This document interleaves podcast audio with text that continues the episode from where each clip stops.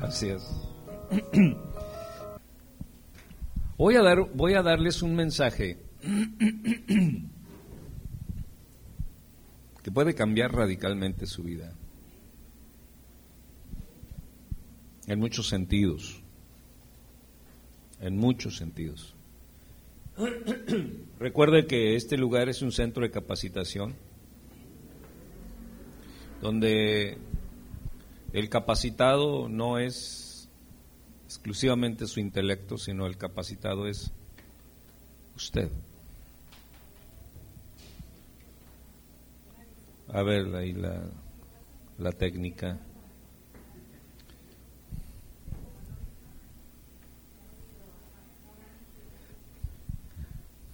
Muy bien.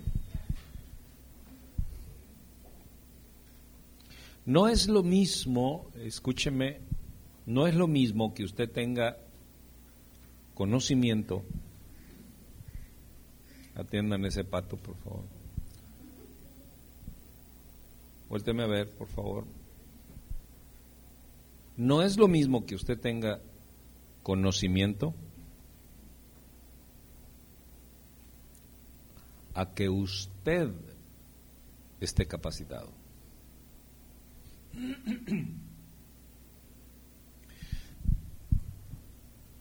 Porque hay gente que puede tener mucho conocimiento, pero ellos como personas o ellas no están capacitadas.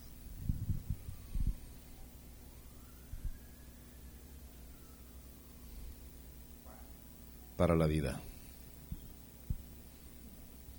Hace, hace rato, en, en, el, en el preámbulo que tuvimos en la mañana, yo daba una pequeña ilustración, una pequeña enseñanza, yo decía, hablaba de una ley, hablaba de un principio. Y yo les preguntaba, ¿qué es una ley? ¿Qué es un principio? Una ley es algo que tantas veces lo pongas por obra, va a dar el mismo resultado. Esa es una ley. Y nosotros tenemos un Dios de leyes y de principios. Ahora bien, escúcheme por favor. Ahora bien, si una ley es infalible, y tenemos un Dios de leyes, eso hace que Dios sea...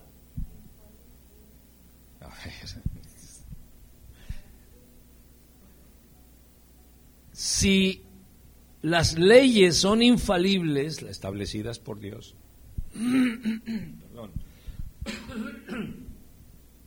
si las leyes son infalibles,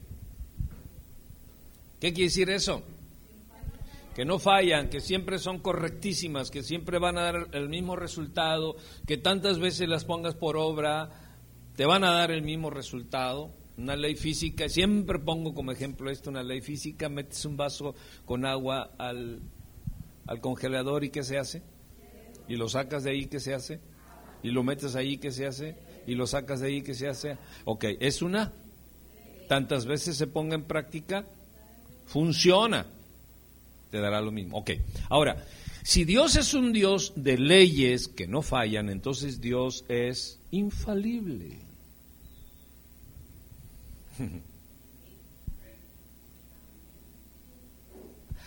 El problema es cuando nosotros andamos fuera de las leyes. Ahora, no quiero yo hablar de leyes así como, hay una cuestión religiosa, impositiva, y no, sino yo lo que quiero es despertar a que tú tengas no solamente el conocimiento, sino que seas capacitado para enfrentarte a cualquier situación en la vida. Y enfrentarte a cualquier situación después de la vida.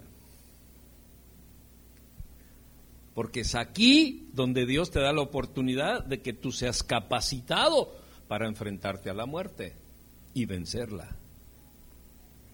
Porque si Cristo venció a la muerte, Cristo venció a la muerte.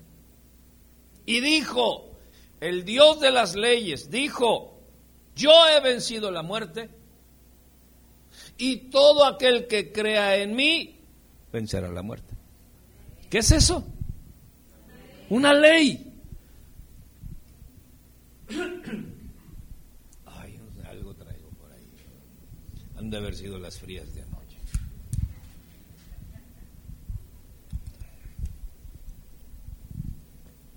¿Me está usted captando? Gracias. Un aplauso para la secretaria.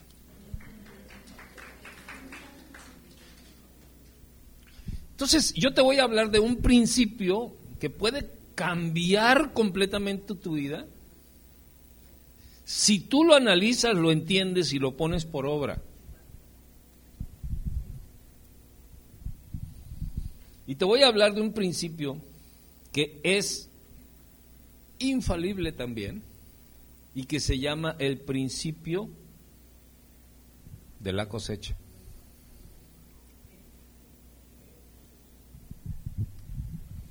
¿Está usted listo? Muy bien. En una porción de la escritura, después usted lo investiga, dice, no te canses de hacer el bien. A ver, repítalo. Porque a su debido tiempo cosecharás. A ver, otra vez, dígalo completo.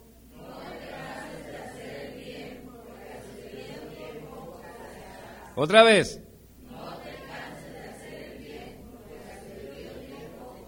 No te canses de hacer el bien.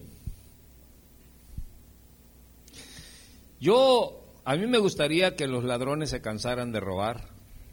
Dijeran, hijo, ya estoy bien cansado de tanto robar.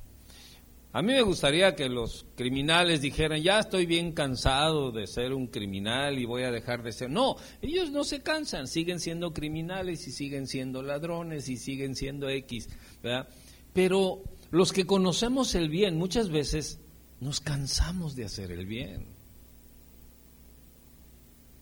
Nos cansamos de ser responsables en casa, nos cansamos del respeto, nos cansamos de la puntualidad, nos cansamos de, amar, nos cansamos de perdonar, nos cansamos de decir, ay, otra vez tengo que perdonarte si estás haciendo siempre lo mismo. Y nos cansamos. Y este es un principio infalible, dice Dios, no te canses de hacer el bien. Pero normalmente la filosofía del mundo es, ¿me la hiciste?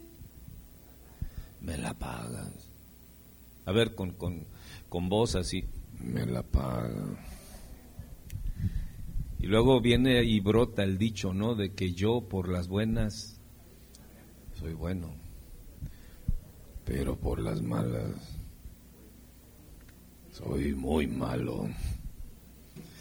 Rápido nos salimos del principio infalible de cosechar, porque nos salimos de hacer el bien, nos cansamos de hacer el bien. Mira, ¿sabes qué, chamaco? Ya estoy harto de ti, ya estoy harta de ti. Vámonos, sáquese de aquí, váyase para la calle, a ver si allá en la calle te dan lo que, lo que yo te doy. Porque soy tu madre. O al revés, ¿no? Nos cansamos de las mamás. Ay, esta jefa. A ver a qué hora se, se la lleva el señor, a ver qué pasa de verdad. O que se la lleve el jefe por ahí a pasear o a ver qué. O sea, nos cansamos, rápidamente nos cansamos. Fui bien clarito, ¿verdad? Bueno, te, te voy a decir esto. La cosecha es una dimensión gloriosa que pocos comprenden. El Señor hablaba con ejemplos claros, sin misterios, cosas que podemos comprender fácilmente. Dile a la persona que está a un lado, hoy fácilmente voy a comprender. Dígase, dígase, voltea a ver y dígase.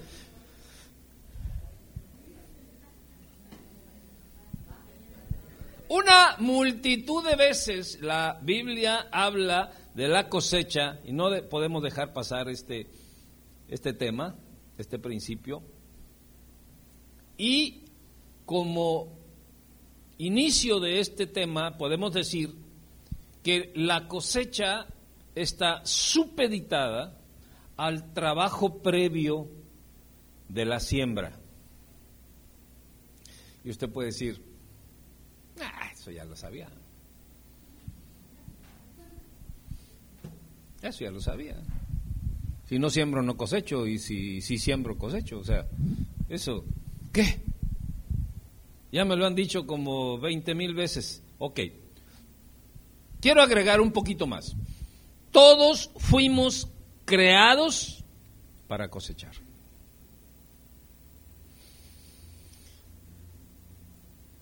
En el diseño de tu creación, o sea, en el diseño que Dios tuvo al crearte, dentro del diseño y dentro del paquete de la creación, si me, ¿este se está usando? Si lo podemos eliminar. O si lo puedes bajar. Entonces, dentro del paquete de la creación que Dios hizo en ti, viene diseñado, viene diseñada. No, hombre, ahora tenemos unas técnicas bien guapas, bien bonitas, las tres técnicas, vean nomás. Muy bien. Dentro del paquete de tu diseño viene la ley, viene acomodada la ley de la cosecha. Entonces tú puedes decir, yo fui creado para cosechar. Dígalo. Para cosechar. Este principio es automático, así como funcionan tus órganos del cuerpo. estés consciente o no estés consciente, el principio de la siembra y la cosecha está funcionando así como estés consciente, no estés consciente, estés dormido o estés descansando, tus pulmones siguen trabajando. A ver, detén tus pulmones. No, ¿por qué? Porque está diseñado para que funcionen aunque tú estés consciente o no estés consciente, el diseño de Dios es que funcionen.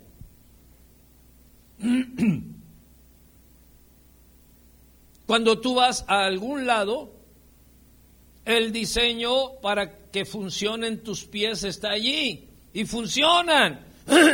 tú solamente dices, voy a ir a tal parte y solito los pies funcionan, caminan. No necesitas a ver pies. Vamos a caminar, échale uno y luego dos y luego... No, o sea, tú tienes, estás diseñado, hay cosas automáticas en ti que funcionan, porque son principios biológicos. Bueno, tú estás diseñado, estés consciente o no estés consciente, para cosechar y para sembrar. ¿Vamos bien? Muy bien. Primera Corintios 3, del 12 al 15 dice así, porque nadie puede poner otro fundamento que el que está puesto, el cual es Jesucristo. Esa es una, esa es una ley. Dígalo fuerte, esa es una, es una ley. Nadie, absolutamente nadie, dice Dios, nadie puede poner otro fundamento que el que ya está puesto, el cual es Jesucristo. No podemos fundamentar no podemos depositar nuestra confianza fundamental para la vida, para la muerte y para la eternidad que no sea Cristo Jesús. Es un principio infalible. Todo aquel que deposita su fe, su confianza en otra cosa que no sea Cristo Jesús está fuera de la ley, porque tarde o temprano te vas a presentar ante Dios. ¿O cuántos son eternos? No, ¿verdad? Todos tarde o temprano nos vamos a presentar ante Dios y Dios dice, porque nadie puede poner otro fundamento que el que está puesto, el cual es, el cual es Cristo Jesús. Y luego dice el, el 12, y si sobre este fundamento alguno edificare, o sea, sembrare oro, plata, piedras preciosas, madera, heno, hojarasca, la obra de cada uno se hará manifiesta porque el día la declarará, pues por el fuego será revelada. Y la obra de cada uno, cual sea, ¿qué le va a pasar? El fuego la probará. Ahí les va esto. ¿Por qué en la vida nos pasan cosas tremendas, difíciles. ¿Por qué? Porque es el fuego que está probando qué cosa? Tus obras, tu fe, lo que has hecho, lo que has sembrado, sea oro, plata, o sea hojarasca, o sea madera, siempre será probada por el fuego. O sea, no tenemos de otra. Pero una es que mi obra, mi proceder, mi siembra sea probada por el fuego y yo estando de la mano de Dios a que mi obra sea como quiera probada por el fuego y no, no estar de la mano de Dios.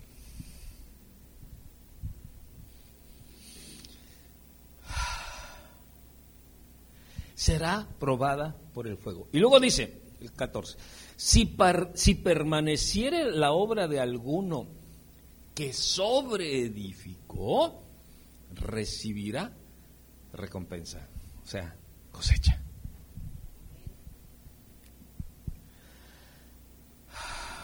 Yo le dije hace rato que si usted puede comprender este principio su vida será cambiada radicalmente. Porque entonces vamos a tener conciencia de que estemos o no estemos dormidos, estamos sembrando. Estemos o no estemos conscientes de nuestros actos, de nuestras actitudes, de nuestras labores, de nuestro proceder, de nuestras palabras, estamos sembrando. Porque fuimos creados para ese principio de siembra y de cosecha.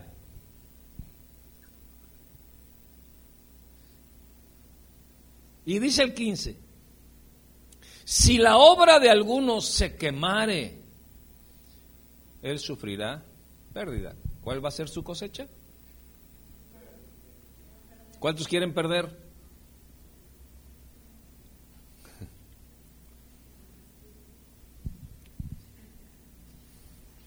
¿No más qué? No más kilos. Ah, bueno, sí, sí. Entonces, fíjense una cosa. Ahí les va otra vez. Me quiero ir despacito para que no para que no se pierda esto y no empiece usted a pensar en otras cosas, porque si usted empieza a pensar en otras cosas, va a perder la oportunidad de poder poner por obra algo que le va a llevar a una gran cosecha. Dice, si la obra de alguno se quemare, él sufrirá pérdida. Si bien él mismo será salvo, aunque así como por fuego, o sea, de panzazo. aquí. La Biblia no habla de panzazo, pero, pero aquí ilustra el panzazo. ¿Cuántos de ustedes pasaron alguna materia de panzazo? La mayoría, no se hagan los, intelectuales. La mayoría hemos pasado materias, pero de panzazo. Yo me acuerdo que cuando terminé la secundaria los profesores decían, Ángeles y Camacho, porque éramos dos eh, buenos alumnos, ¿verdad? bien portaditos, decían, Ángeles y Camacho terminaron. Eso le ilustra de cuántas de panzazo pasé. ¿Verdad? O sea, yo creo que todos conocemos lo que es pasar una materia de panzazo. Y Dios no quiere que nosotros pasemos a su presencia de panzazo, sino que Él quiere que nuestra fe sea puesta a prueba y no se queme, sino que sobreedifique sobre el fundamento que es quién. O sea, no podemos evitar la siembra y la cosecha. Si usted dice yo no he hecho nada, bueno, al no hacer nada estás sembrando una siembra de nada. ¿Cuántos quieren hacer nada? Porque no sembrarán nada. Pero cuando su nada pase por, por fuego, ¿pasará la prueba? Claro que no.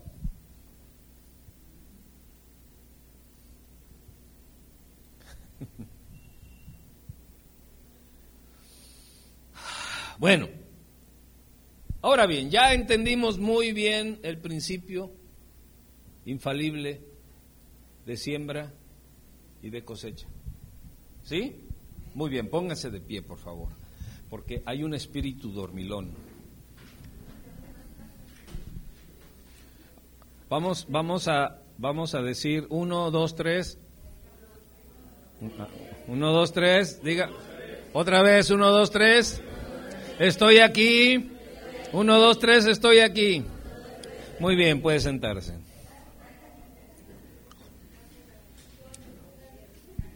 Ahora, Ahora que quedó claro el principio, un principio es infalible, es una ley, es infalible. Y Dios nos colocó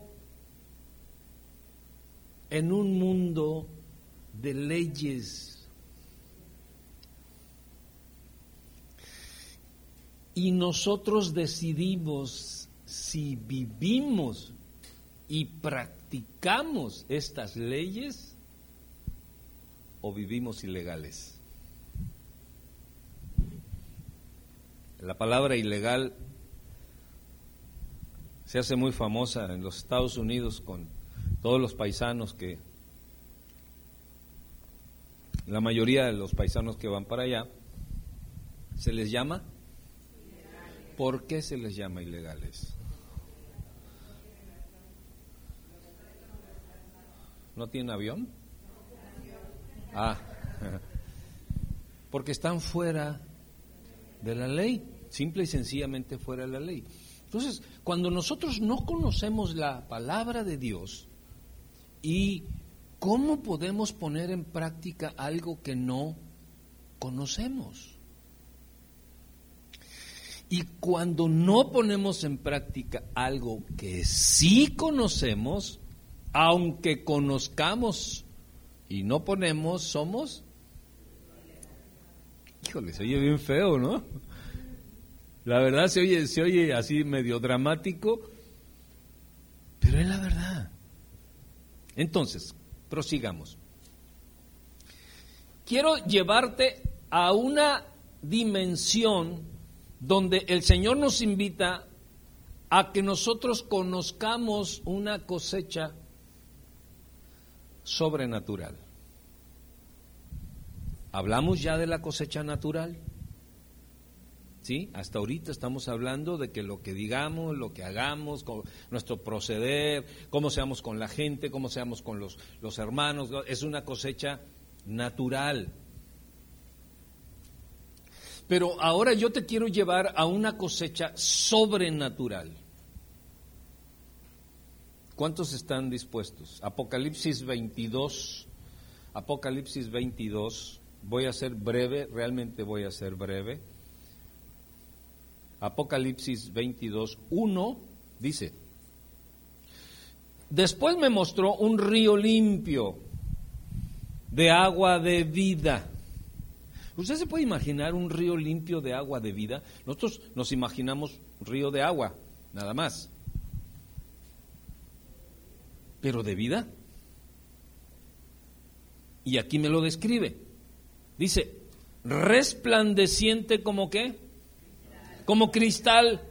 Ahora, lo importante de esto es de dónde salía. Salía del trono de Dios y del Cordero. O sea que este es un río sobrenatural. Es un río que está en otra dimensión.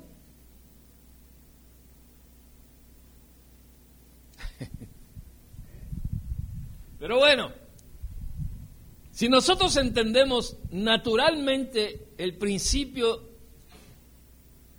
de la siembra y la cosecha, si lo entendemos claramente, si decimos, ya lo entendí, muy bien, ya lo entendí, entonces tenemos paso para poder comprender la cosecha sobrenatural. Un agua cristalina, resplandeciente como cristal, porque es un río de agua de qué? ¿Agua de qué? Cristo Jesús dijo, yo soy la vida.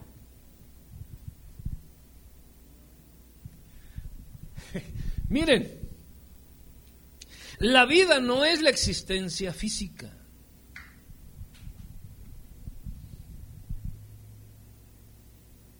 La vida no es existencia física. La vida no es capacidad intelectual. La vida no es que podamos dormir y descansar y trabajar. La vida es una persona y esta divina y se llama Jesús. Y esta porción de la escritura me ilustra a Jesús como un río de agua cristalina, resplandeciente como cristal.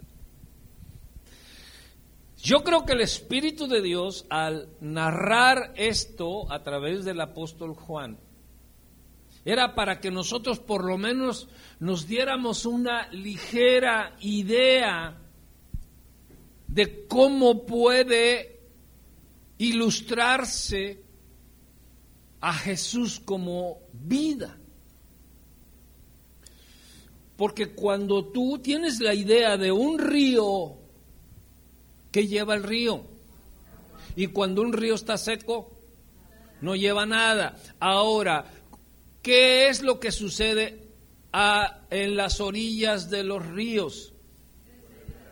vida, reverdece todo, todo florece. Donde pasa un río, allí está la vida. Hay pajaritos, hay, hay sembradíos, hay muchas flores, hay, hay vida. En lo natural podemos decir, wow, aquí se respira vida. ¿Por qué? Porque pasa un río. Pero aquí esta porción me está hablando de un río sobrenatural, que es un río de vida divina, es un río sobrenatural, resplandeciente como cristal que salía del trono y de Dios y del Cordero. Y luego dice en el verso 2, en medio de la calle de la ciudad, porque está ilustrando la, la Nueva Jerusalén y está ilustrando el tiempo profético de esto. Y dice, en medio de la calle de la ciudad y a uno y a otro lado del río estaba el árbol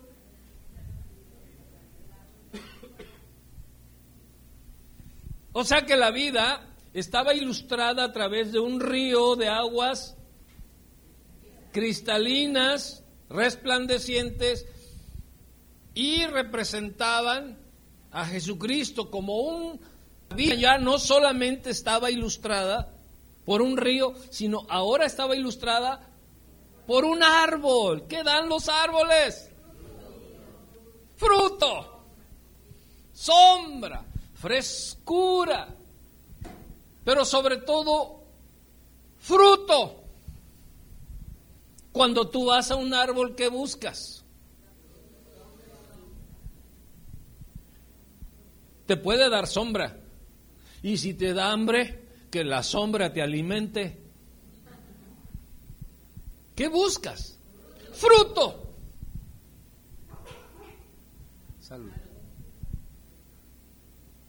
Pero ahora, así como la vida de este río representa a Jesús, y es un río de aguas cristalinas, el fruto también es un fruto sobrenatural.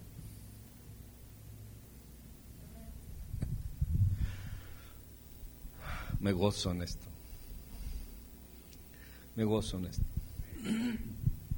Y luego dice, el árbol de la vida que produce doce frutos. Ah, caray. Yo conozco que si es de mango, ¿qué produce? Y si es de naranja, y si es de piña, bueno, no hay árboles de piña, pero... pero cada árbol tiene la naturaleza de un fruto, pero este árbol, ¿cuántos frutos da?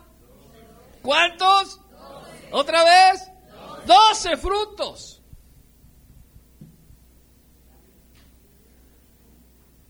¿Cuál es la fruta que más te gusta, Juanita?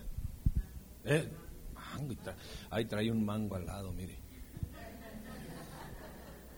¿Eh? ¿Qué fruto le gusta? Ya le ganaron el mango. La piña. ¿Qué fruto le gusta?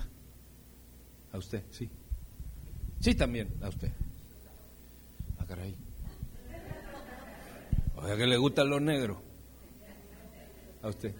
Manzana. Ok, cada uno de nosotros tiene un fruto favorito y se dan cuenta que solamente le pedí a quién? A las mujeres. Pero vamos con los varones. Carlitos, ¿qué fruto te gusta? Mandarina. Caballero, pera. El que espera desespera, dicen. ¿Qué fruto le gusta?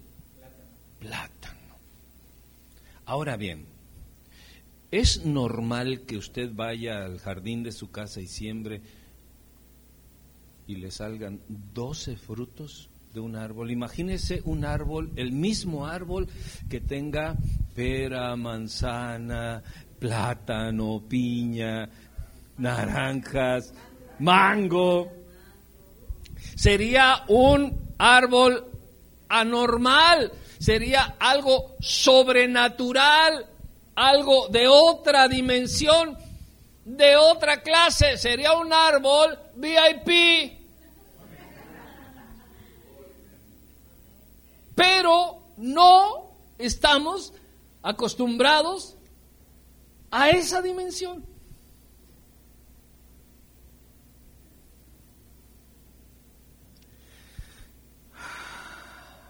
El Señor nos dice que puede transportarnos a una cosecha, de una cosecha natural a una sobrenatural. Y la pregunta que aquí todos debemos hacernos es, ¿estás listo?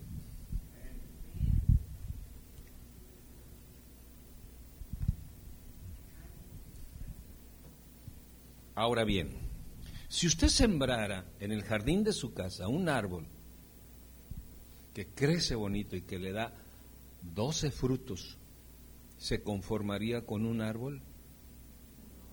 ¿Qué es lo primero que haría? Un aplauso para chinita, por favor. Oye, si tengo un árbol que me da 12 frutos, voy a sembrar más árboles. para que me den muchos frutos. Y la escritura me dice que Dios tiene preparado para aquel que crea en Él una cosecha sobrenatural.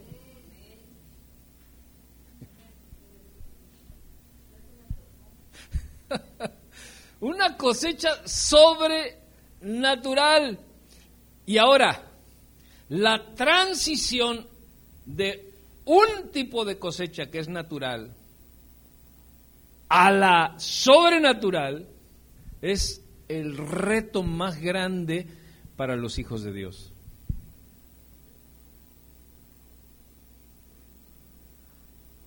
Y te voy a decir por qué.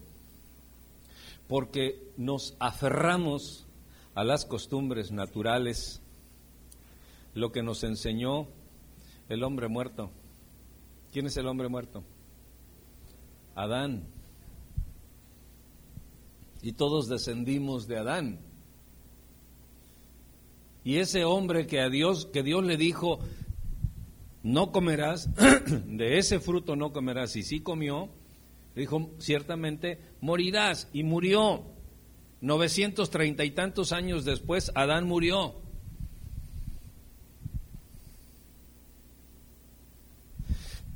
Pero el segundo Adán, que es Cristo Jesús, nos regresó al huerto del Edén, nos regresó a un estatus sobrenatural.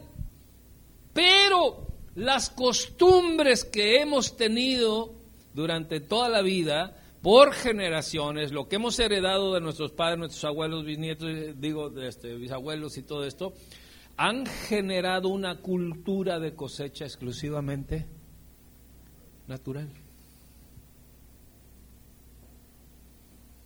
Y por eso la mayoría de nosotros, si no trabajamos,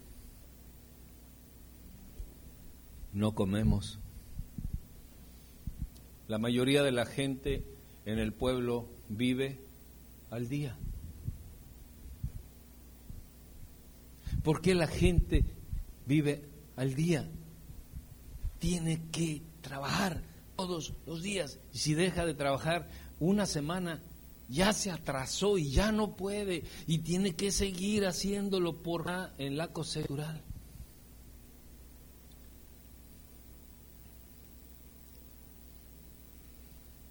Y algunos ojitos se van al suelo como como tratando de analizar este, este punto.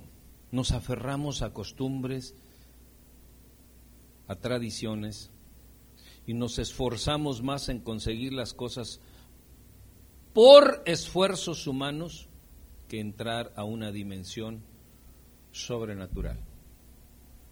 Recuerde que yo le dije al principio algo, que no todo el que tenga conocimiento está capacitado. No todo el que tenga conocimiento está capacitado, aunque el conocimiento es importantísimo. La diferencia en cosechas de un principio natural a uno sobrenatural es abismal. Para empezar, ¿qué va de un fruto a cuántos? A doce frutos. O sea, si usted tuviese en su casa un árbol, déjeme mencionarle esto, por favor. Si usted tuviese en su casa un árbol que da doce frutos, usted sería un fenómeno. Ahí estuvieran todas las cadenas televisoras. Ahí estuviera Loret de Mola.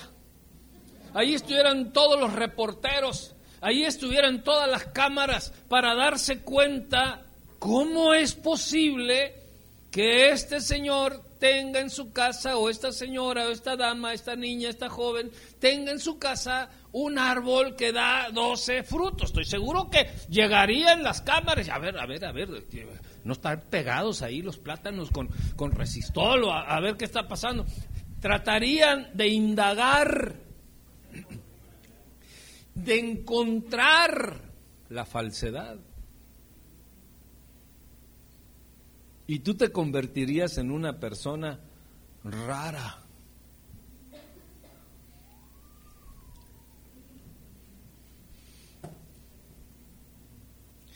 Si ya es, si, si, con solo creer en Jesucristo ya eres una persona rara. Con respetar el venir los domingos a la congre y alabar a Dios, ya eres una persona rara. Y ya la gente dice, bueno, yo respeto las locuras que haces, las cosas. Porque eres una persona. Ahora imagínate que le dijeras, ¿y sabes qué? Te invito a mi casa para que veas lo que tengo en el patio.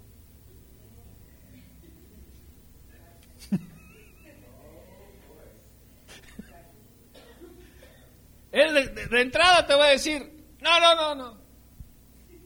No, yo mira, yo, yo respeto y yo, no, ven a mi casa, ven. Te voy a enseñar lo que tengo en el patio. Bueno, ¿tienes perro? No, no tengo perro. Y que fuera entrando al jardín de tu casa, obviamente que el jardín de tu casa es tu corazón. Pero vamos a ilustrarlo de manera física, que entrara al jardín de tu casa y viera un árbol grandísimo, eh, glorioso, precioso, y que de ahí piñas y plátanos y peras y manzanas y, y mangos. ¿Qué diría la persona que viera eso?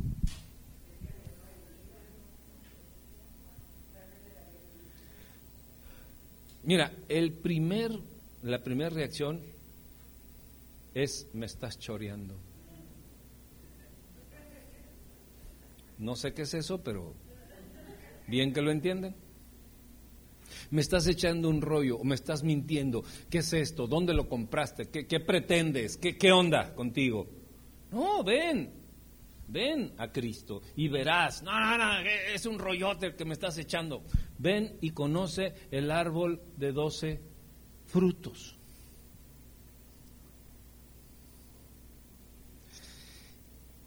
¿Verdad que están entrando ustedes en otra dimensión? ¿Sí o no? Ahora bien,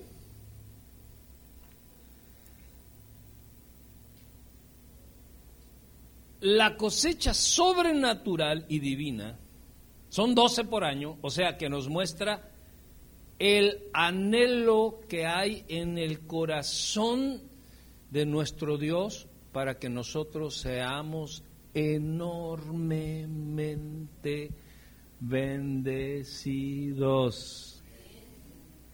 Miren, miren, miren, miren.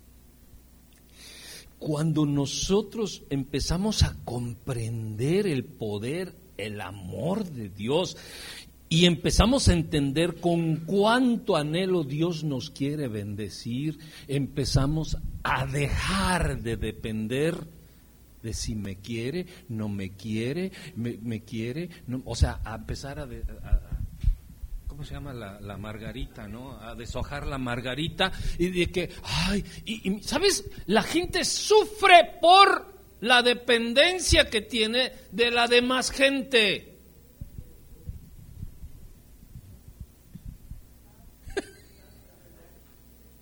Ay, pastor, usted no sabe el problema que yo tengo. ¿Qué pasó? Es que ya se fue otra vez. Es que ya, Y es que ya dependemos de la gente.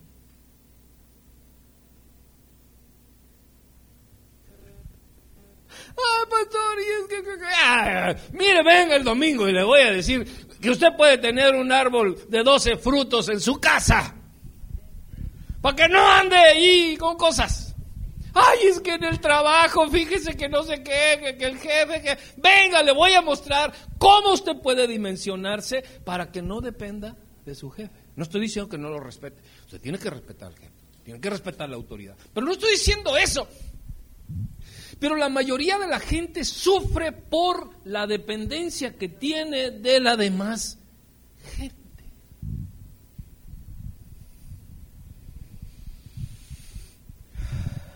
Y la demás gente no te deja ser.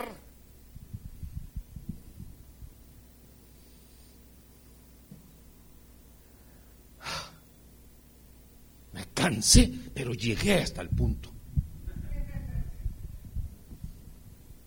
No te deja ser la gente, la gente no te deja ser.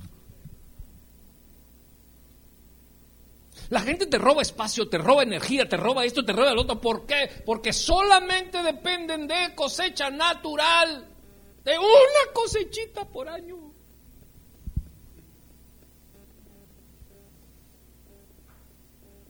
Pero si tú tienes 12 cosechas, tienes para dar y repartir. Que no me amas, yo sí te amo. ¿Qué fruto quieres? ¿Quieres manguito? Tengo mango, no. Tengo plátano, no. Tengo piña, no. Tengo pera, no. Tengo, o sea, tienes todo.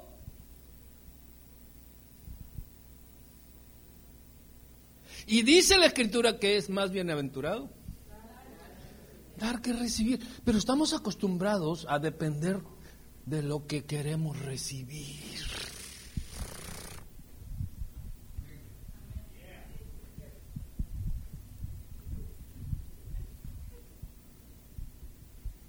Nos enferma, nos hace daño el hecho de que no recibamos. ¿Qué crees, tú? ¿Qué? No, ¿para qué le digo?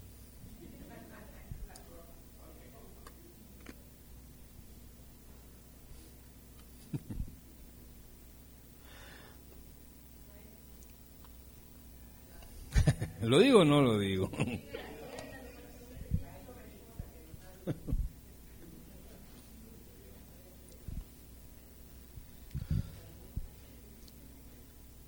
La gente se convierte en manipuladora de la misma gente. Yo sé que no vino ni un manipulador. Pero la gente se convierte en manipuladora de la gente porque solamente tiene una cosecha, la natural. No tiene el árbol de doce frutos. Y el único fruto que pudiese tener, si es que siembra bien,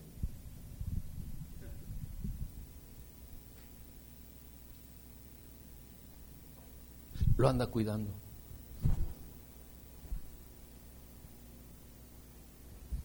Y si alguien le dice, dame, ah, ah, ¿tú sabes cuánto me costó tener esto?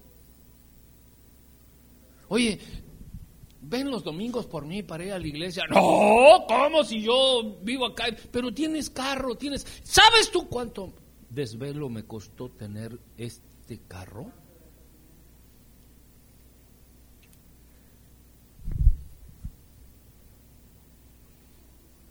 A ver, así. Pero mirando así. No, nadie lo hace, ¿verdad?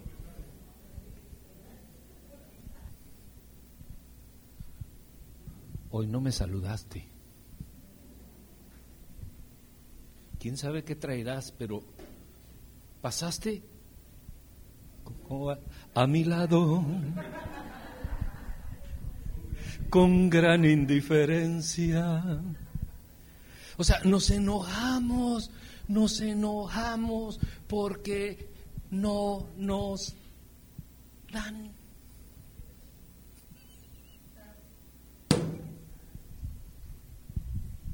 Ahora, tenemos razón al enojarnos que no nos den porque no tenemos. Porque no queremos subir a la dimensión sobrenatural de recibir doce frutos por cosecha o por árbol. Dice que por árbol. O sea, Dios quiere que tú seas un fenómeno.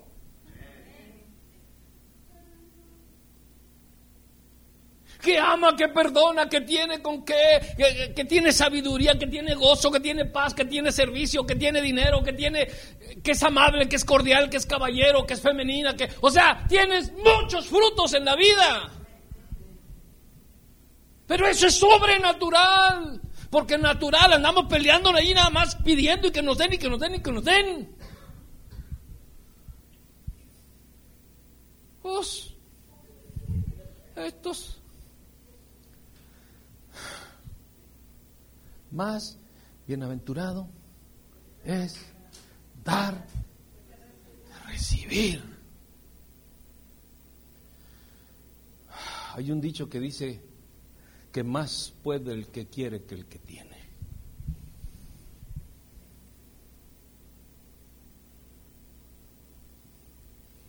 No, no dice en la Biblia eso.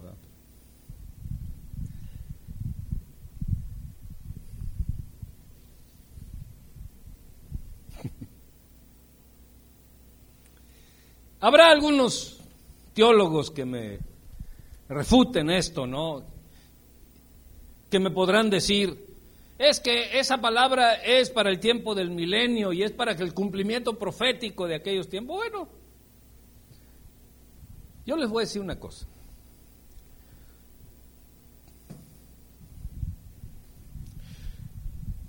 María y los hermanos de Jesús le decían, sube a la fiesta. Iba a haber una fiesta de bodas.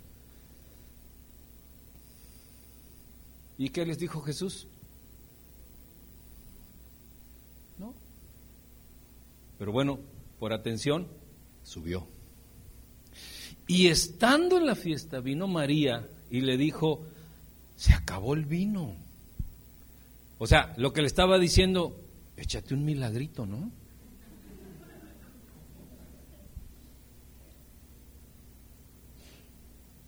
Y el Señor le dijo, ¿qué tienes conmigo, mujer? Aún no ha llegado mi hora.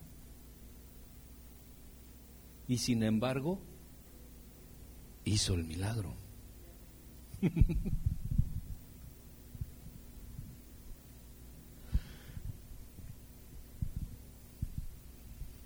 hizo el milagro y Jesús dijo, no, no, mira, lo que Jesús le estaba diciendo a María es, mira María, no es tiempo de que yo, yo me manifieste al mundo de esta manera sobrenatural, no es tiempo de que yo me manifieste como, como alguien que tiene poder sobre todas las cosas.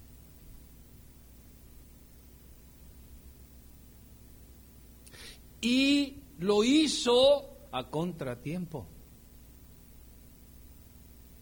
Entonces nosotros no necesitamos esperar a que venga el cumplimiento profético físicamente de la gran Jerusalén y del árbol de los doce frutos y de las cosechas, de las doce cosechas, para que se lleve a cabo en tu vida, en mi vida y en la vida de la iglesia. Pero te convertirías en un fenómeno. ¿Cómo es posible que ames tanto después de todo lo que te han hecho? Es que tengo amor para dar y repartir. ¿Cómo es posible que perdones tanto después? Pues es que tengo tanto perdón que ya no sé ni qué hacer con él. Quiero andar perdonando a la gente. Oye, ¿de dónde sacas tanta ciencia, tanto conocimiento? Pues no sé, de esta cosecha sobrenatural que me da una intuición gloriosa y verdadera de las cosas. Y te lo informo y te lo digo y reparto y doy y te invito y tengo. Por eso el cristianismo no es solamente venir y cantar y congregarnos. Para eso yo me traigo un, grupo famoso y me traigo un predicador famoso y llenamos este lugar de gente. ¿Cuál es el problema? Llenar auditorios, llenar gente. Ah, eso es cuestión de dinero y de, de organización y, y, todo eso. Y llenamos auditorios. Sacamos la foto con multitudes y nos hacemos famosos. ¿Ese es el propósito? No, el propósito es que usted sea sobrenatural. Pero la mayoría no queremos. Queremos un Dios a modo. Queremos una palabra a modo. Queremos que nos hablen suavecito, suavemente. No me gusta ir ahí porque porque ese señor habla así muy como quién sabe cómo.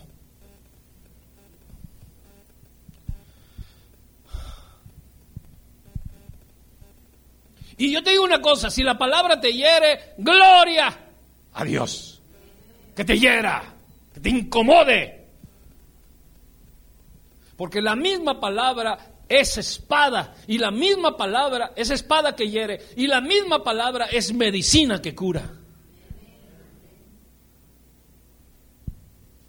Pero si siempre estamos acostumbrados, dame, dame, dame, dame, dame. Ah, vamos a ver con la hermana, a ver qué le puedo sacar. Vamos a ver con el hermano. ¿En qué trabaja, hermana? Ah, usted es psicólogo. Ah, ahorita no estoy loco, pero, pero déjeme.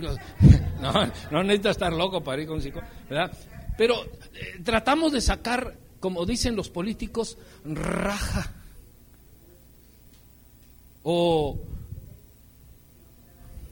mochecito. Estamos acostumbrados. Ahora sí hablé como tabasqueño. Estamos acostumbrados al,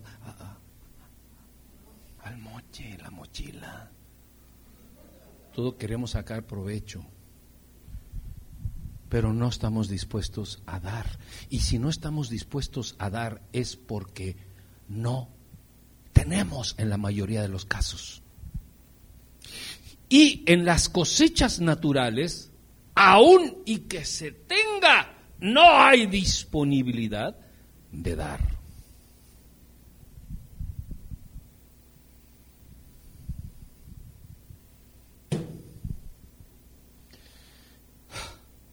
Mire, le voy a dar un ejemplo así muy, a lo mejor burdo, pero le voy a decir.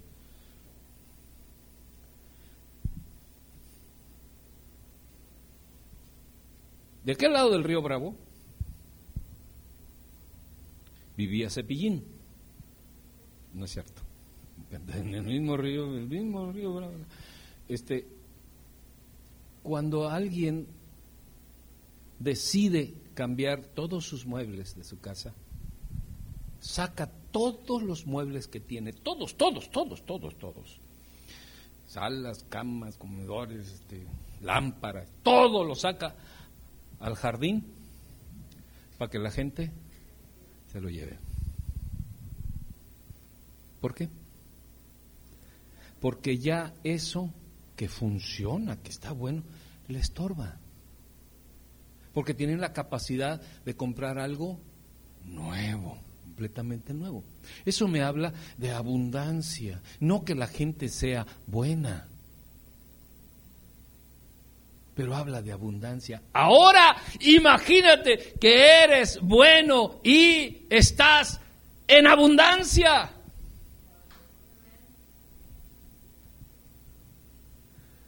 Híjole, ni un aplauso al Señor.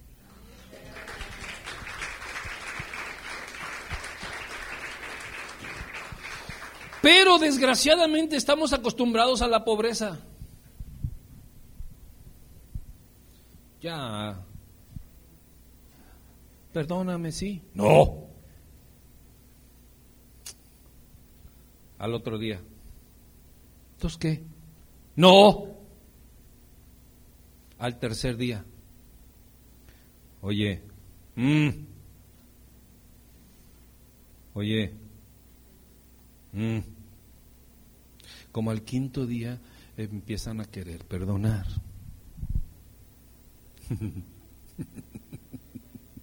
No estoy hablando de las damas, ¿eh? no se sientan aludidas. ¿Por qué no perdonamos al primer momento? Porque no nos sobra el perdón. Porque lo retenemos con orgullo o lo retenemos por conveniencia o lo retenemos por porque sí. ¿Y qué? Porque quiero. ¿Cómo va? Porque quiero, porque puedo y porque no te tengo miedo. ¿Por qué no perdonamos a la primera? ¿Por qué no asistimos a la iglesia a la primera? Ahora sí ya empezó, pastor, ya se empezó a meter con la familia, ¿eh? ¿Por qué no llegamos puntual a la primera? Ay, pastor, sí. ¿Por qué no diezmamos a la primera? ¡Ay, pastor! ¿Por qué no estoy hablando de esas cosas, pastor? Me, hieren hasta el corazón, Hacemos unos panchotototes. ¿Sí sabe lo que es un pancho? Berrinche, drama. Comadre, te voy a contar algo, comadre. algo que no deseo que le pase ni siquiera a mi peor enemiga. Aquella que siempre habla mal de mí, ni siquiera a ella quiero que le pase. Y empieza la letanía. Y es que fíjate, y para allá, y para acá, y para acá. ¿Y qué vas a hacer? Dime tú mándalo allá bien lejos o mándala bien lejos. Eh, y, eso es lo que nosotros recibimos de las cosechas naturales. Porque tenemos un corazón pobrecito, que solamente nos alcanza para cosas naturales. Me hiciste, te lo hago. Eso es para que veas que soy de Jalisco.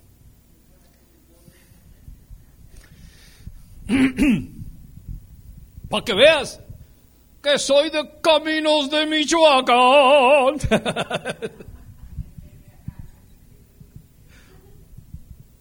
que veas que soy de Jalapa y sacamos el apellido y sacamos el lugar y sacamos, es más, sacamos la profesión y sacamos el dinero que tenemos o sacamos el, o sea, sacamos lo que sea con tal de defender una situación y no dar, amarramos, agarramos y no damos porque estamos acostumbrados a que nos den.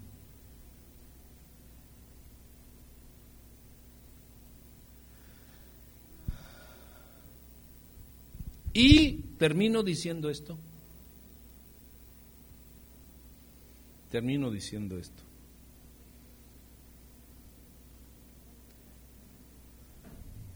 Yo no quería darles un sas, pero...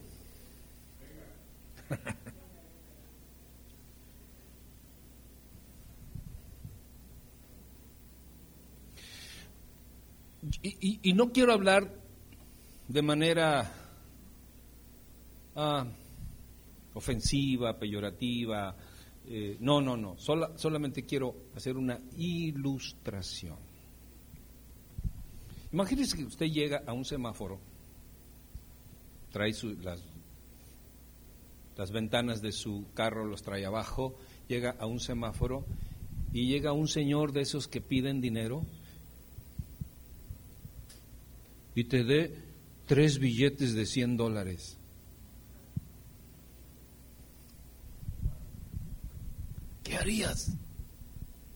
Se lo recibirías.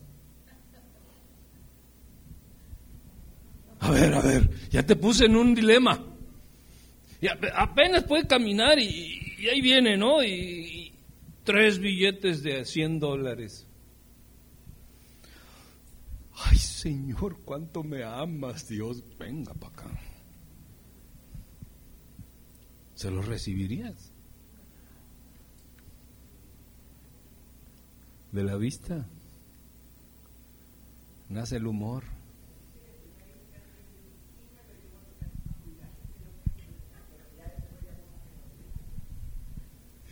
¿Sabes qué? Te estoy hablando de una ilusión. De algo que no se va a dar. De algo que no es cierto. Porque esas personas solamente quieren qué? Que les des. Y te ponen la cara más enferma. ¿Para qué?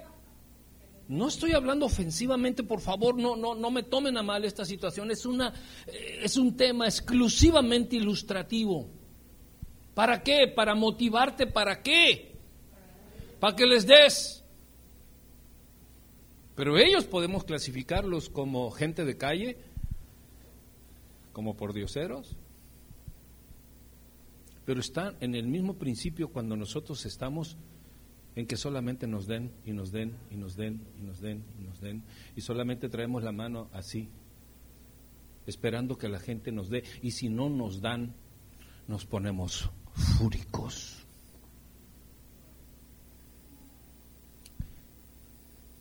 Usted llegó y no me saludó, ¿eh? Va a verlo, ahora, ahora verá, ahora verá. Pobrecita, y así me saludó, pero ya está espantada dice, yo, yo sí lo saludé. Pero así estamos. Y así estamos en la vida. Yo ya merezco que me asciendan en el trabajo y de repente ponen a otro.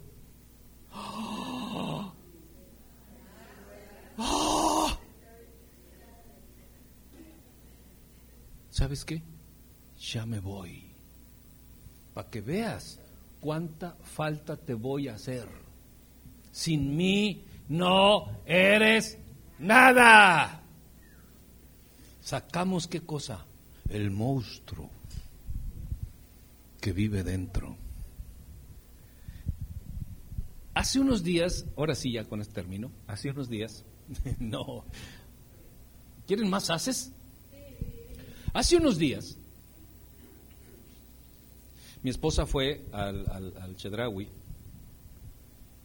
y pagó y le dijo a la, a la señora, es que, ¿sabes qué? No, no, no traigo para darte a las señoras que ayudan ahí, ¿no?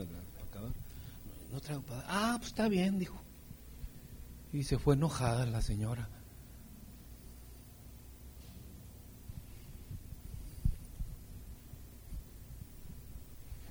¿En qué diferimos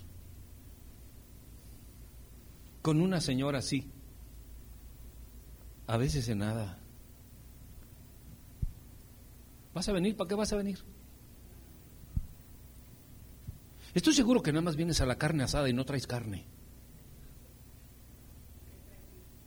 ¿Qué trajiste? Ni refrescos trajiste, qué vergüenza. ¿De dónde eres? De Chiapas, ¿verdad? Ahora.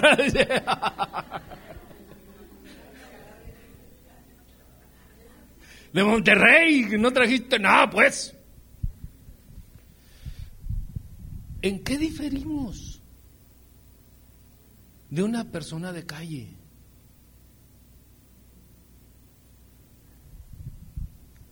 ¿Por qué?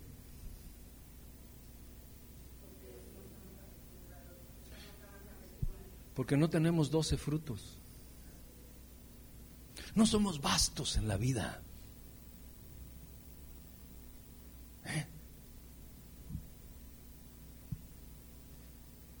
¿me podrías hacer un sandwichito y este y un vasito de coca con hielo? Y él dice, sí. Va y me hace un sándwich y me trae coca con hielo.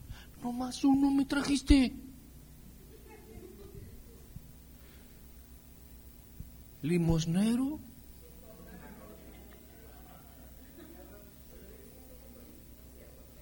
¿Qué no ganas lo suficiente como para haberme traído dos o tres sándwiches? Y tú sabes perfectamente, sabes que me gusta con aguacate. Mi aguacate tenía. O sea, exigimos, exigimos en la vida lo que no damos.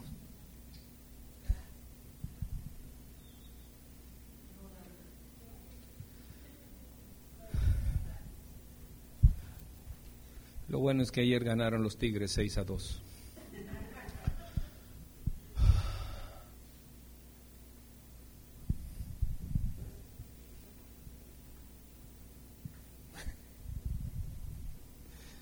A ver, mata mesa, dijo Chalón.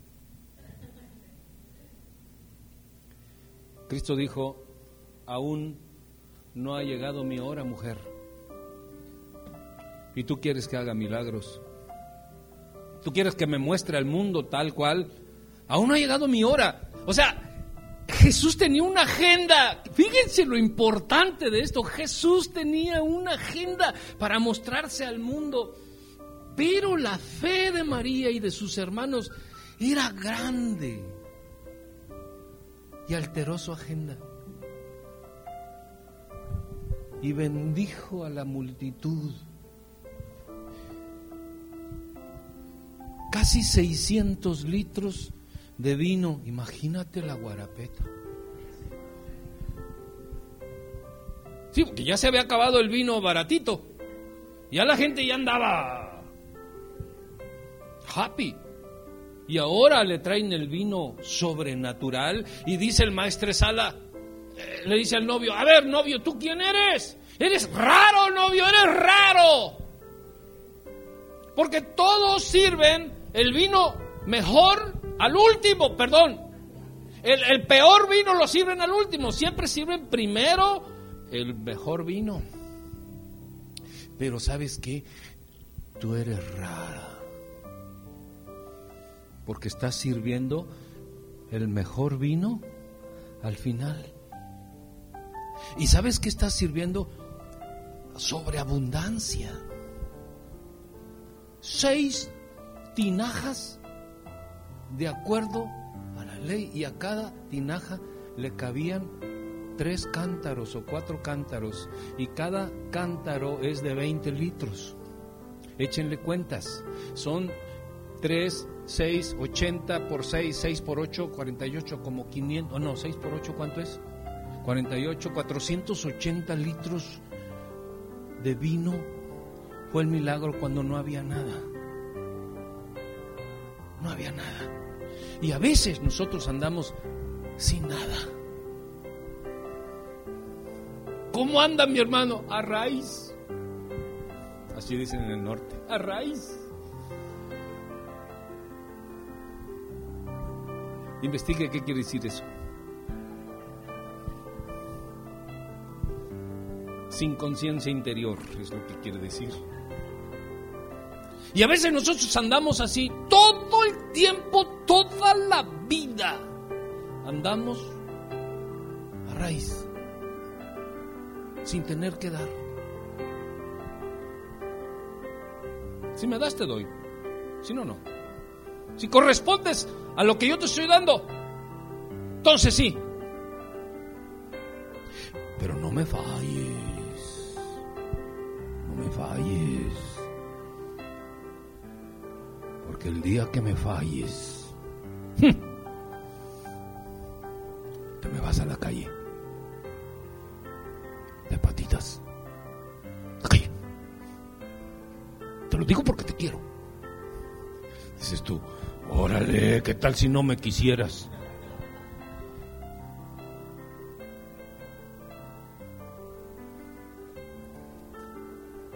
Póngase de pie.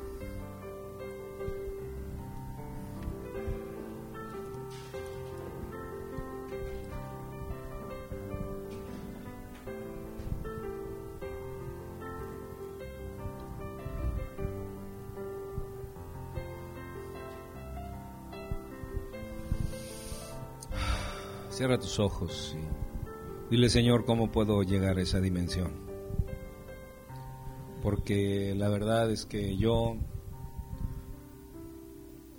no tengo la capacidad, Señor. Lo que yo tengo es 100% natural, Señor, es lo que yo he ganado, es lo que yo he trabajado. Y muchas veces, Señor, eso que tengo no es suficiente.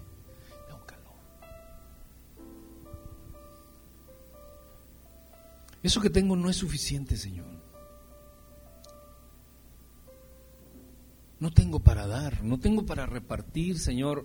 Yo, yo amo a mi gente, amo a mis hermanos, amo a mi familia, amo a mis padres, los, los quiero, amo a mis hijos, Dios.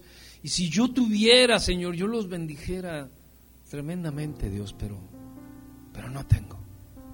No tengo con qué, Señor. En la mayoría de los casos es lo que sucede. No tenemos abundancia de amor.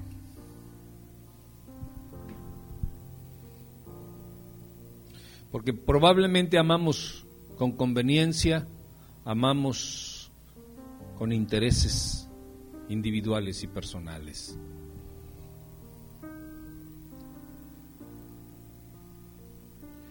Cuando eso sucede, no tenemos ni siquiera la iniciativa de abrazar a los hijos, de abrazar a los hermanos, de abrazar a los padres. Tenemos parálisis afectiva. No, no nos sale, no tenemos iniciativa. Como, me siento raro, me siento mal. Y, no, ¿sabes qué? Pues sí quisiera, pero no. Lo que pasa es que no tienes el suficiente amor, el respeto no tienes o no tenemos el suficiente honor para poder honrar a nuestros padres y a quien realmente merecen el honor. Estamos pobres, muchas veces estamos muy pobres. Solamente queremos que nos den y que nos den y que, venga si quiere, si quiere que venga. Si no, no. Yo no voy a tener a tomar la iniciativa de, una nueva relación, yo no voy a tomar la iniciativa de, esto, porque ya lo conozco, ya la conozco, ya los conozco, ya sé cómo son. Y eso nos hace ser pobres. Pero cuando nos metemos a la sobreabundancia del Señor y a los doce frutos y a las doce cosechas, entonces ya no depende de ti, ya depende de Dios. Entonces, esta mañana cierra tus ojos, levanta tus manos.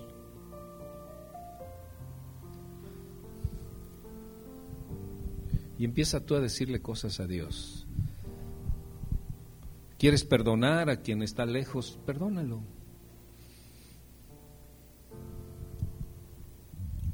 ¿Quieres suplir la necesidad de alguien? Súplela.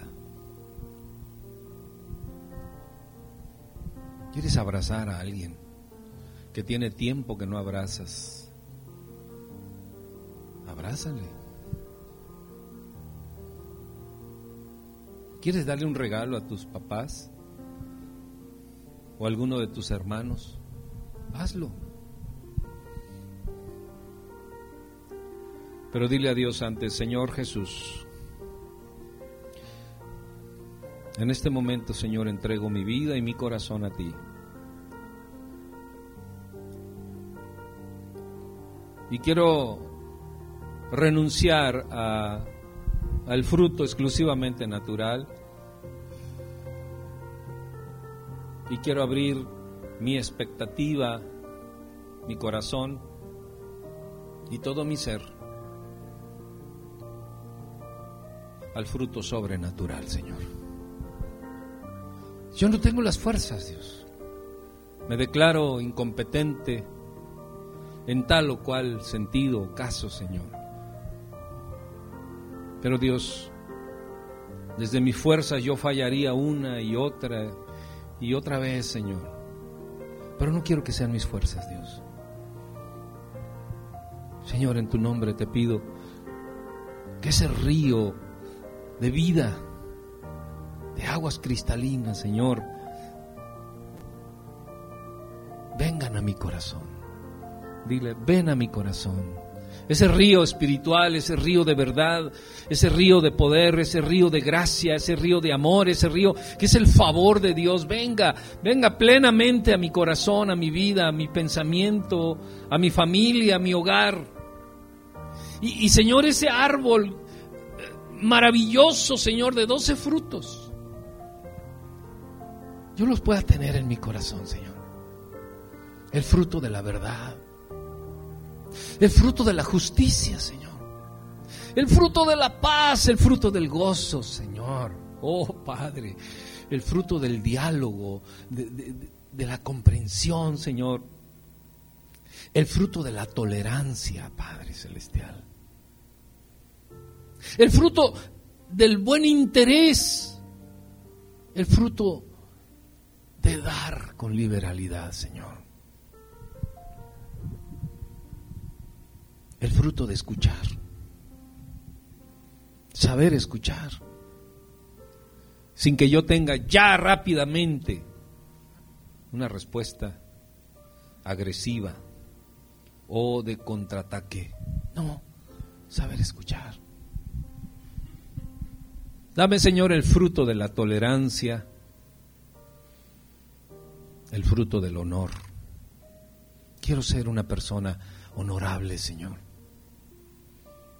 Que, que, haya una transformación de vida, donde quiera que yo esté, donde quiera que yo ande, que mis pasos, mi caminar, mi andar, Señor, sean pasos de vida, sean pasos de amor, sean pasos de salvación, Señor. Que siempre, Señor, esté dispuesto a lo que tú me pidas, Señor. Que siempre, siempre, siempre esté dispuesto, Señor, a dar. Transpórtame, Señor, transpórtame, Dios, de la dimensión de solo esperar recibir, que me tiene estresado me tiene estresada en el caso de las damas, porque no, no, no recibo, no me dan lo que quiero. Pero transfiéreme, Señor, de solo estar esperando recibir a entrar a la dimensión de dar, Señor. Siempre estar dando, Padre. ¿Por qué? Porque tú eres el río de la vida, porque tú eres el árbol, Señor, de los doce frutos, porque, Señor, tú eres el Padre Celestial, porque todo lo que yo necesite será suplido conforme a tus riquezas en gloria, Señor. Todo será sobrenatural y todo es cuestión de empezar a poner por obra las cosas, en práctica. De nada sirve que tengamos conocimiento si no tenemos práctica de las cosas. Si hay alguien que te ofendió, alguien que te abandonó, alguien que, que te hizo cosas que no están de acuerdo a ti, a tu manera de pensar y de ser, en este momento tú puedes perdonar. En este momento tú puedes decir, Señor, yo, yo le perdono con la capacidad, Señor, que tú me das de perdonar. En este momento yo le cubro con la bendición tuya, porque yo, Señor, de hoy en adelante voy a dar y dar y dar y dar y no me cansaré de dar, Señor, las virtudes que tú has puesto en mi vida y en mi corazón. Dame la paz, Señor, para sentir el descanso después de dar, Señor. Y dar. Y dar. Y dar más, Señor. Gracias, Padre. En el nombre de Jesús. Amén. Ahora, está bien. Ahora póngase de pie, allá está de pie. Y vaya y abrace a una persona que no esté cerca de usted. Vaya, tome la iniciativa de poner por obra el ir y abrazar a una persona